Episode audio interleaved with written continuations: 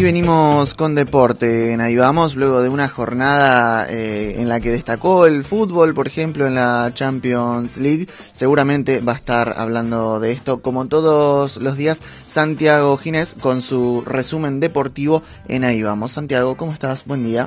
¿Cómo andan? ¿Cómo les va? Muy buenos días. El gusto de compartir estos minutos con todos ustedes. ¿Qué jornada tuvimos de Champions League ayer? Con un final emocionante. Recuerdo algo similar con la final de la Copa Libertadores entre River y Flamengo. Se dio una situación parecida. En este caso el Atalanta ganaba 1 a 0 y en dos minutos, dos o tres minutos le dieron vuelta al partido. El PSG, producto de su jerarquía, le terminó ganando el partido y de esa forma avanzó a la siguiente instancia. Está claro que el PSG tiene un plantel de categoría, algo que Atalanta no tiene, por lo tanto la jerarquía le terminó ganando al buen juego porque Atalanta desde que arrancó esta, esta parte de temporada, después del parate, ha demostrado una, un funcionamiento, una estructura que sin dudas le da mérito. Y, no, era, no era impensado que Atalanta deje fuera al PSG. No pudo porque el PSG con los nombres que tiene, con la jerarquía, le terminó ganando el partido 2 a 1. Ya es semifinalista, espera rival entre el Leipzig y el Atlético Madrid, que se van a enfrentar esta tarde a las 16 por la pantalla de Fox. Hablamos un poco de polideportivo antes de cerrar este micro de deportes.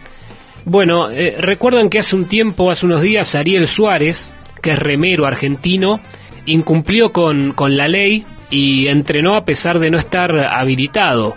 Él lo, lo, mencionó en las redes sociales, pase lo que pase, desde el lunes pienso salir a entrenar todos los días como el fútbol, no voy a permitir que mi deporte se extinga, si permiten a los futbolistas, pues también al resto de los deportes olímpicos que tenemos el mismo derecho.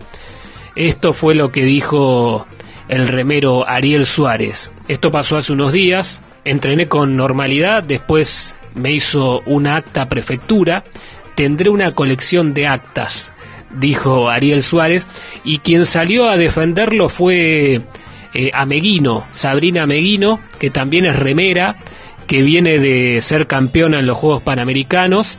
Bueno, ella se desempeña en canotaje y, y también en cierto punto lo entendió Ariel Suárez. Estoy de acuerdo con él, si el fútbol puede empezar, ¿por qué no todos los deportes?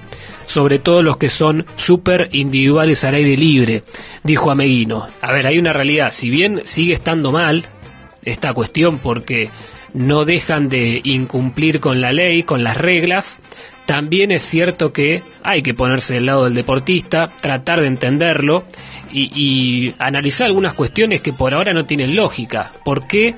Se puede volver a entrenar en deportes grupales y no en algunos que son individuales, al aire libre, que parecieran tener menos riesgo que el fútbol y viéndolos de esa manera yo creo que no le falta razón ni a Ariel Suárez ni a Sabrina Ameguino. Es un, una cuestión para discutir, para armar un debate, pero me parece que teniendo en cuenta estas situaciones particulares, me da la sensación de que en un futuro no muy lejano el gobierno nacional va a abrir de a poco todos los deportes para que los deportistas puedan hacer lo que más les gusta, que es entrenar y por supuesto más adelante poder competir. Nos reencontramos mañana, un placer como siempre, que tengan buen día.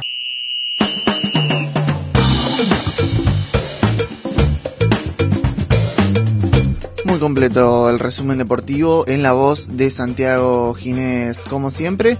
Día de ayer también el que se anunció el cambio del día de, del futbolista eh, en Argentina, por lo menos.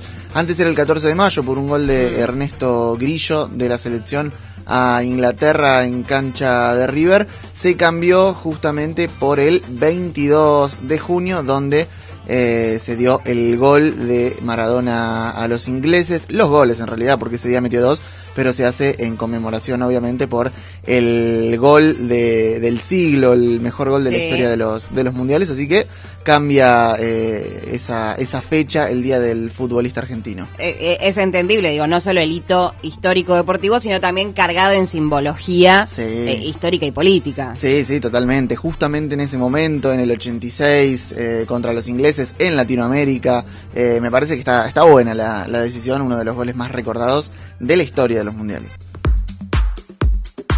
Hasta las 9. Ahí vamos.